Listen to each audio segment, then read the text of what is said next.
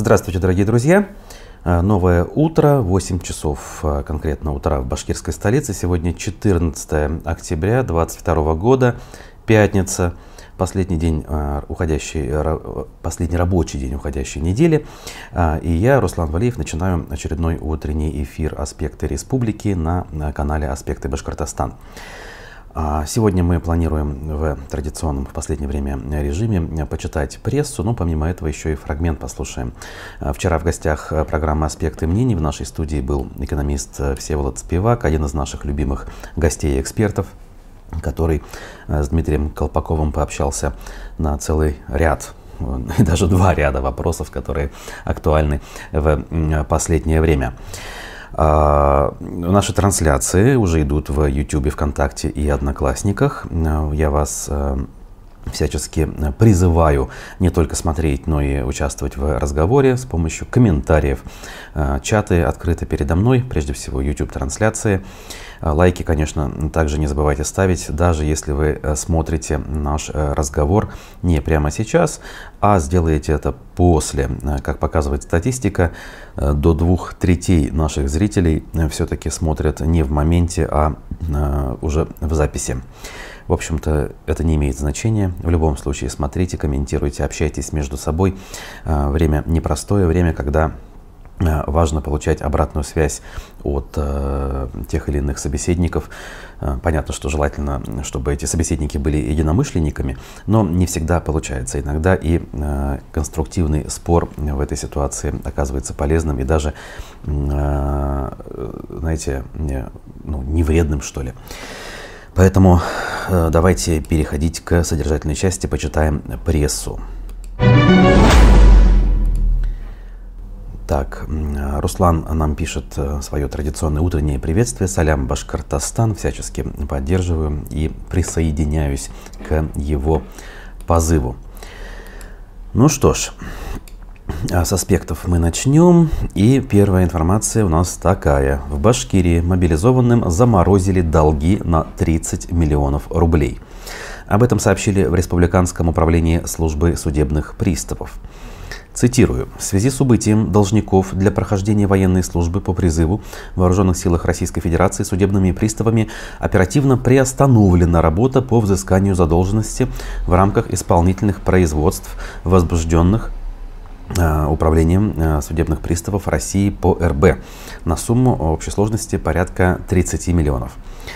Напомню, мобилизованные граждане, а также их близкие родственники могут подать заявление о приостановлении исполнительного производства непосредственно в структурные подразделения службы судебных приставов, в личном кабинете портала госуслуг, а также на официальном сайте ведомства в разделе «Интернет-приемная».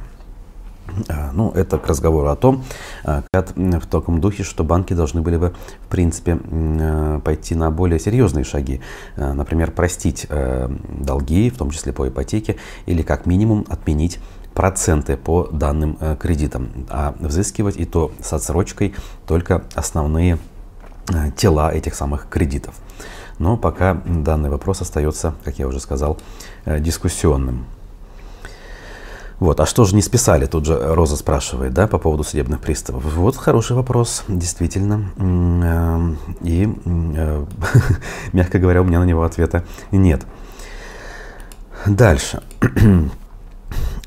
Э, значит, общенародный, Общероссийский народный фронт отчитался о том, что в Башкирии мобилизовали ошибочно как минимум 15 резервистов. То есть они утверждают, что их всего 15, но надо все-таки здесь, наверное, сделать поправочку, что это по их данным. Какие тут у нас значит, есть сведения. Всего было подано более 1200 жалоб на действия военных комиссариатов. 85% жалоб поступили от мужчин в возрасте 35-45 лет. 15 человек, обратившихся за помощью в ОНФ, были признаны ошибочно мобилизованными и возвращены обратно. В их числе житель Буздякского района с ампутированной почкой. Также штабу пришлось вернуть нескольких э, сотрудников ОДК ОМПО, которые относятся к оборонно-промышленному комплексу. И опять же цитата. Представители Минобороны опубликовали разъяснение, что мобилизации прежде всего подлежат рядовые и сержанты до 35 лет.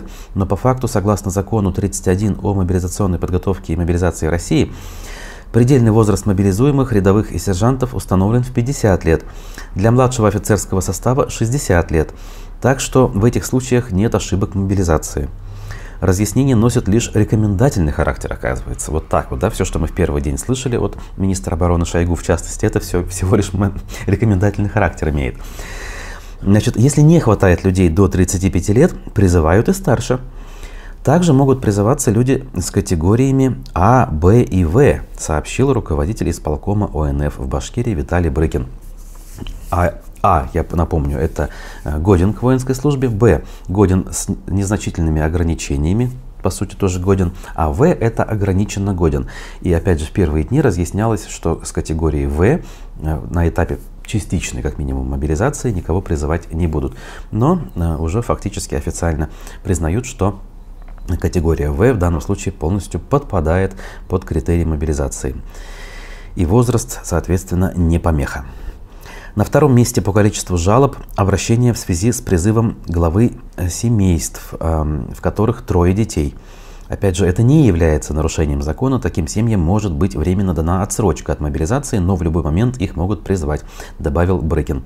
Вчера, правда, из Госдумы поступила информация, что уже на законодательном уровне решили дать отсрочку тем, у кого трое детей э, до 16 лет. Опять-таки, если старше, то это уже не входит э, в эту категорию. То есть 18-20-летние студенты, находящиеся на иждивении, никак не помогут. У вас может быть и пятеро детей, и только двое из них, например, до 16 лет, и при этом вы полностью подпадаете под мобилизацию, хотя всех пятерых вы должны содержать здесь и сейчас. Причем довольно-таки эм, на немаленькую сумму, учитывая, что э, у студентов, скажем, потребности гораздо больше, чем у маленьких э, детей. Также Брыкин отметил, что если у мобилизованного есть проблемы со здоровьем, то он должен написать соответствующий рапорт о прохождении освидетельствования на имя военного комиссара. Однако не все военкоматы добросовестно подходят к вопросам назначения медкомиссий. По его словам, сейчас в работе находится еще 8 жалоб на предмет ошибки мобилизации. Ну, можно порадоваться, конечно, за тех 15 человек, кого освободили, но, как мы видим, жалоб в разы, в десятки раз больше, а именно 1200 только в ОНФ поступило. А тут Ренат нам пишет, а с погибших тоже будут взыскивать?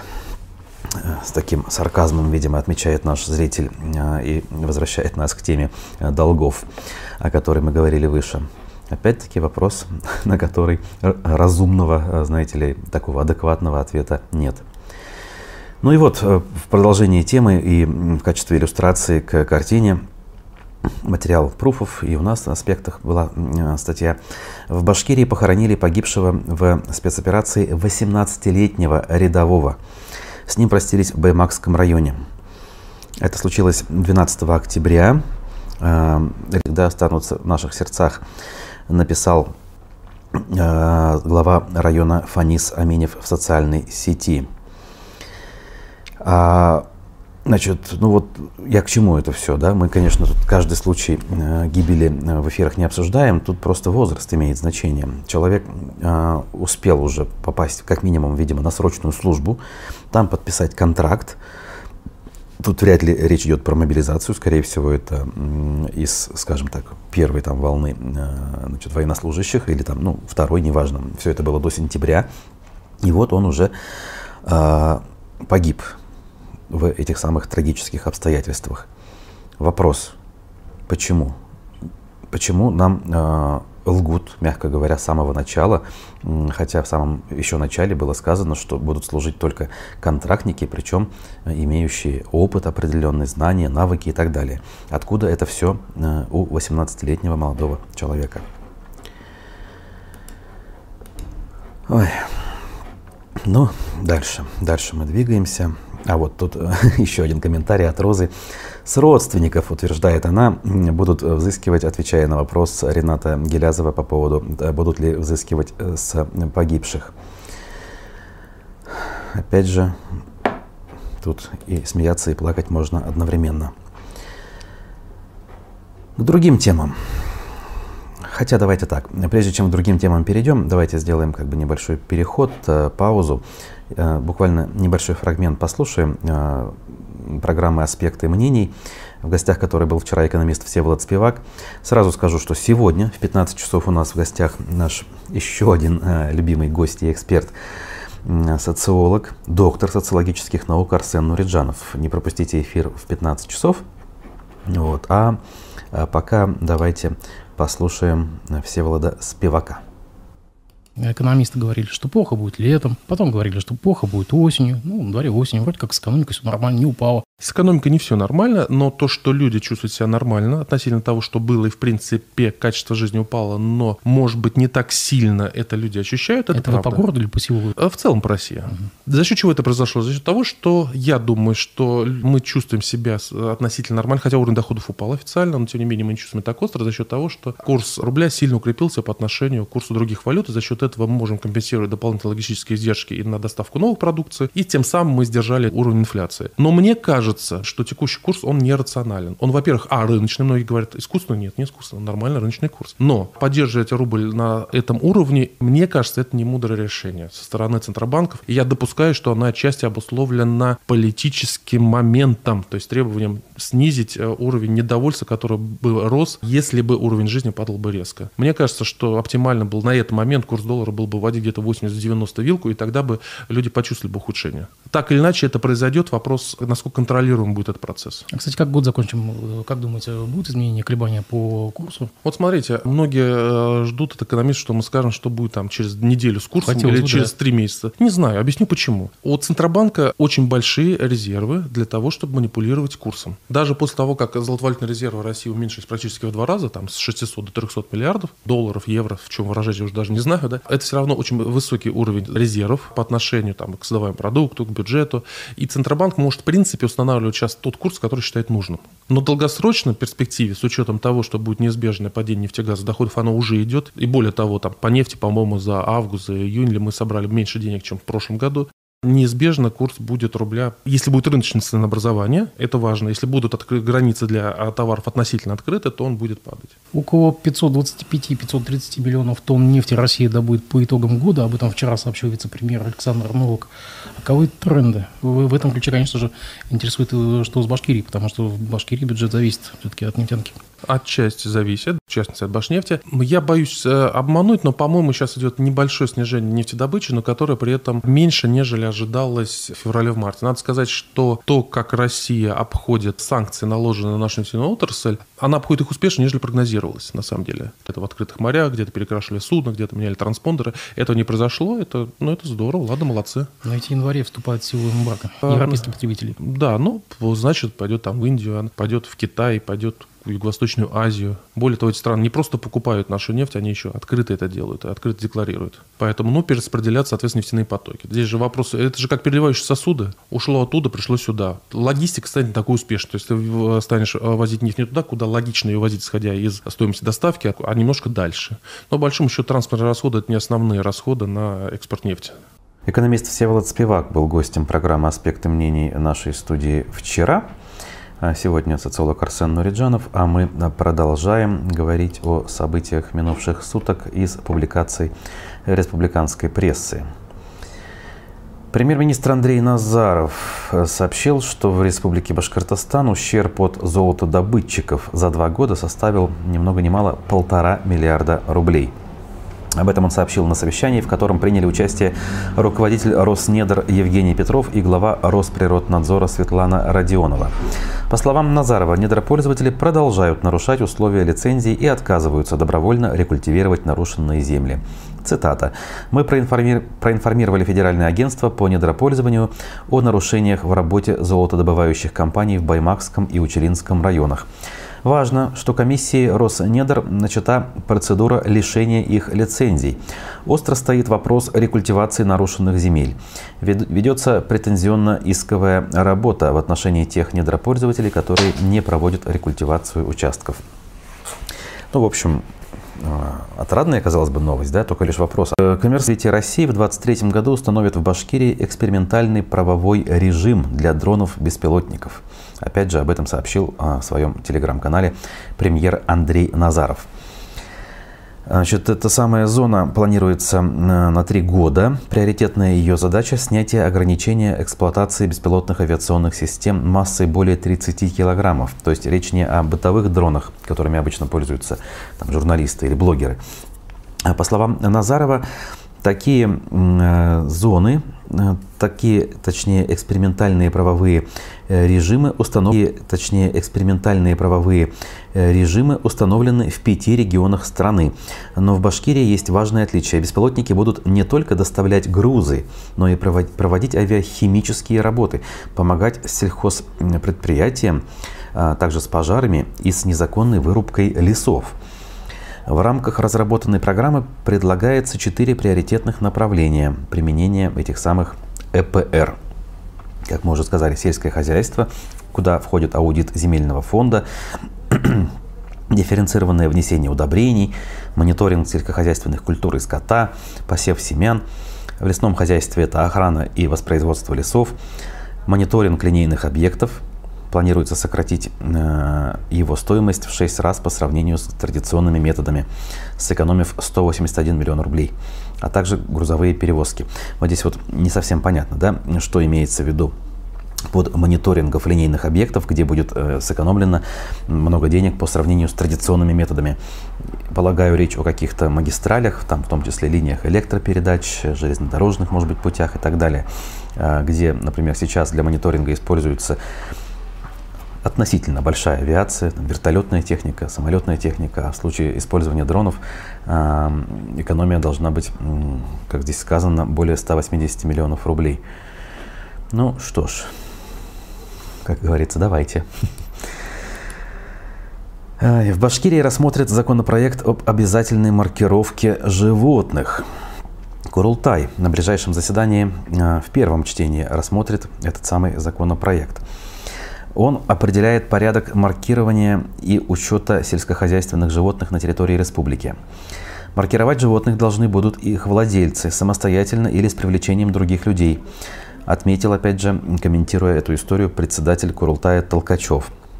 По его словам, главная цель поголовного учета животных – так, э, эпизоотическое благополучие республики. Да, логично. Если возникнут вспышки заболевания, в том числе инфекции, общей для животных и человека, ветеринарная служба в базе данных сможет оперативно выявить источники заражения и принять меры. Проект закона также устанавливает порядок определения зоосанитарного статуса объектов, уточняет порядок выплаты компенсации собственникам животных при изъятии во время ликвидации очагов особо опасных болезней. Какие-то у нас все прям мегапроекты э, передовые, такие технологичные, э, с прицелом на будущее. Э, которые, видимо, у нас верят все-таки, да, те люди, которые это все принимают. И самое главное, верят в то, что деньги на это найдутся в условиях, когда э, элементарно обмундирование для э, мобилизованных найти не могут и жалуются на то, что цены скачут прямо на глазах. Ну, как говорится, ладно, поверим на слово. Ну, проверим потом. Уфа-1 с публикацией следующего характера. Рассказываем о паралимпийце – из Башкирии, который полгода ждет 3 миллиона 700 тысяч рублей от Хабирова. О чем речь? Биатлонист и лыжник Александр Данилович 6 месяцев ждал получения 3,7 миллиона рублей, которыми поощрил его глава Башкирии. Денежный сертификат Ради Хабиров вручил еще в апреле, после того, как спортсмен стал трехкратным призером на Всероссийских зимних играх паралимпийцев. Однако обналичить его он не смог. Э, за что Даниловича вознаградили крупной суммой и почему он не получил ее, рассказывает э, данная статья. Тогда было сказано, вы пример настоящего мужественного человека, и мы гордимся вами. Этот год стал успешным для наших спортсменов. На зимних Олимпийских играх в Пекине прекрасно выступили Семен Елистратов и Эдуард Латыпов. Мы гордимся их достижениями. Паралимпийцы Башкортостана являются костяком российской сборной. За это им огромное спасибо. Мы очень серьезно относимся к подготовке спортсменов, заявил тогда глава Башкирии. В конце встречи он наградил Давидовича почетной грамотой и вручил сертификат с этой самой суммой 3,7 миллионов э, рублей. Э, Данилович решил потратить полученные деньги на благое дело. Он рассказал в беседе с Уфа-1 в свое время, что после встречи с главой купил жилье в Уфе. Сейчас спортсмен живет в Белебее, но в будущем планировал переехать в столицу и тренировать здесь детей. Для крупной покупки паралимпиец взял кредит. Погасить его он собирался деньгами, полученными от главы республики. Однако получить деньги спортсмен так и не смог. Произвести обналичивание сертификата не выходило целых полгода. При этом ситуацию э, сразу же э, после публикации издания «Маш Баташ» она начала решаться. Оказывается, журналисты обратили внимание, и что-то сдвинулось. Биатлонист сообщил, что ему позвонили из Минспорта Башкирии и пообещали выплатить таки сумму в октябре. В ведомстве ему объяснили, что произошла ошибка в документах. Чудовищная ошибка, видимо, произошла, да? Как мне сказали, были неправильно составлены документы по выплатам. Вчера позвонили и сказали, что все хорошо, и в октябре деньги поступят. В общем, все как всегда. Хорошо, если они поступят. А вот плохо, что даже на такие серьезные моменты э, чиновники профильные э, внимания не обращают в процессе. Дальше. Правительственная Toyota Camry в Башкирии угодила в тайное ДТП. На ремонт выделят почти 2 миллиона рублей из бюджета. В чем история? УФА-1 обратила внимание, что на сайте госзакупок значит, эм, хотят отремонтировать э, одну из э, машин, находящихся на балансе гаража нашего правительства. Ну, казалось бы, что уж там Бывает, машины ломаются, их э, надо чинить. Для этого бывает и довольно большие деньги нужны. Вот. Выясняют коллеги, что, оказывается, ДТП случилось еще в прошлом году. И вот они попытались выяснить, а что за ДТП это было. Тут даже фотография есть момента этой аварии. Но и в ГИБДД, и в правительстве отказались как-либо пояснять, э, что за ДТП было. То есть было и было. И неважно, кто в нем участвовал, кто виноват и так далее. Зато из бюджета деньги, более 2 миллионов рублей э, на ремонт отдельно взятой машины будут выделены. Тут они пишут, что 2 миллиона это почти целая машина. Ну, наверное, тут они все-таки в старых ценах оценивают реальность. Когда-то можно было купить Toyota Camry за 2 миллиона, сейчас вряд ли. Но опять же, от этого сумма меньше и не становится. А почему не хотят комментировать? Как минимум, ладно, в ГИБДД могут ссылаться там на некую служебную тайну, а в правительстве могли бы пояснить элементарно даже как-нибудь для отвода глаз. Но этого не делают. Почему в Башкирии умирает гандбол, баскетбол и волейбол, брошенные на произвол судьбы? Э, материал издания «Пруфы». О чем речь? Ситуация с футболом не единственная проблема профессионального спорта в Башкирии. Действительно, вот мы постоянно говорим, и коллеги говорят, что у нас с футбольным клубом Уфа не все, слава богу. А ведь оказывается, э, не только с ним. В 2018 году волейбольный «Урал» держался в середняках российской суперлиги. Баскетбольный клуб «Уфимец» пробивал себе путь в суперлигу, а женская команда по гандболу «Уфа Алиса» уже который год играла в элитном дивизионе. Сейчас что у нас происходит? В баскетбольном клубе «Уфимец» нет денег даже на взнос, например, да, а, пишут они. Э, дальше. Э, по волейбольному клубу такая же ситуация. Э, в Уфе Алисе, значит, что тут происходит? Создание профессиональной гандбольной команды в Башкирии тесно связано с именем тренера Айрата Сакаева. Еще в 1986 году они совместно с Олегом Усковым, работая в средней школе 88, стали развивать гандбол и активно заниматься детским спортом. Это привело к тому, что в сентябре 89 была открыта гандбольная школа «Алиса», сборные команды которой стали участвовать по, а, во всероссийских соревнованиях. Все эти годы он занимался, соответственно, этим а, проектом. И э, что у нас получается? До 2020 года клуб получал деньги из фонда социальных целевых программ. По словам Сакаева, в то время с финансами была некая стабильность. В феврале 2021 года, после того, как игроки Уфа Алисы несколько месяцев не получали зарплаты, клуб написал письмо Хабирову, в котором были описаны проблемы с зарплатами и залом даже для проведения матчей. Это тогда помогло найти спонсора. С финансированием всегда было тяжело, были проблемы, имелись долги по зарплате. Наш вид спорта – гандбол. Нам не нужны какие-то сумасшедшие деньги. Появился спонсор, очень сильно помог, остальные деньги были выданы из бюджета. Но они все время поступали с опозданием. Когда началась спецоперация, спонсор попал под санкции и начались проблемы, сказал Сакаев. В общем, тут целая перипетия всей этой истории, его увольнение последующее в волейбольном клубе «Урал» примерно то же самое. Футбольный клуб «Спартак» Туймазы, кстати говоря, о котором очень много говорилось в нашем проекте «Футбольный клуб», тоже, к сожалению, в итоге ликвидирован по большому счету радоваться нечему, зато на этом фоне а, Рустем Ахмадинуров, вице-спикер Курултая, отчитывается, что они там, видите ли, ночную футбольную лигу запустили, и э, команды правительства, крупных предприятий, силовых структур ночью играют в футбол. И значит, э, мы, видимо, должны какие-то из этого сделать радужные выводы и порадоваться, что ли, за чиновников, что они могут себе позволить э, сохранять силы физические и моральные для того, чтобы э, ночью еще и гонять мяч где-то на закрытых, видимо, футбольных площадках Уфы при этом э, совершенно не рискуя оказаться, например, в зоне э, боевых действий. Потому что когда ты находишься в зоне риска и постоянно об этом думаешь, э, у меня есть большие сомнения, что ты способен на такие героические значит, поступки в виде, в кавычках, разумеется, героические, в виде значит, футбольных матчей с коллегами где-то по ночам. В Уфе при получении взятки в полтора миллиона рублей с поличным задержали адвоката. Не сотрудника МВД, не другой силовой структуры, а просто адвоката.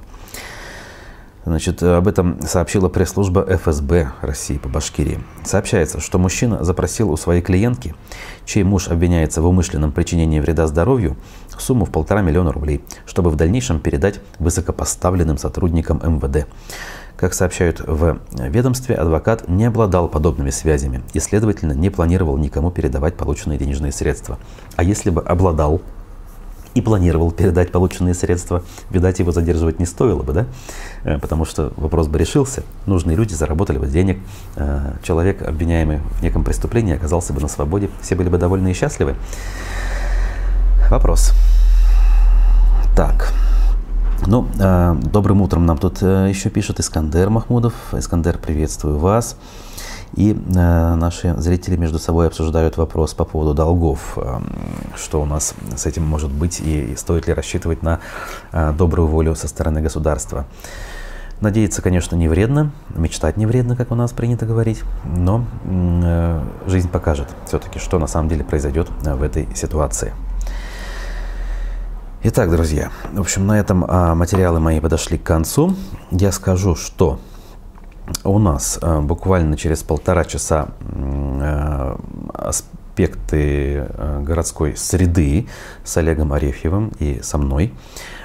После в 12.30 я ранее все-таки ошибочно время назвал. Сегодня у нас аспекты мнений с Арсеном Нориджановым не в 15 часов, а в 12.30. Анонсы есть, если каких-то нет, будут. Поэтому следите э, и э, пишите вопросы. Пишите вопросы ваши, как правило, бывают наиболее важными и значимыми, когда вы их присылаете. Меня зовут Руслан Валиев. Увидимся в очередных эфирах в ближайшем будущем. Читайте новости, ставьте лайки. Хорошего дня.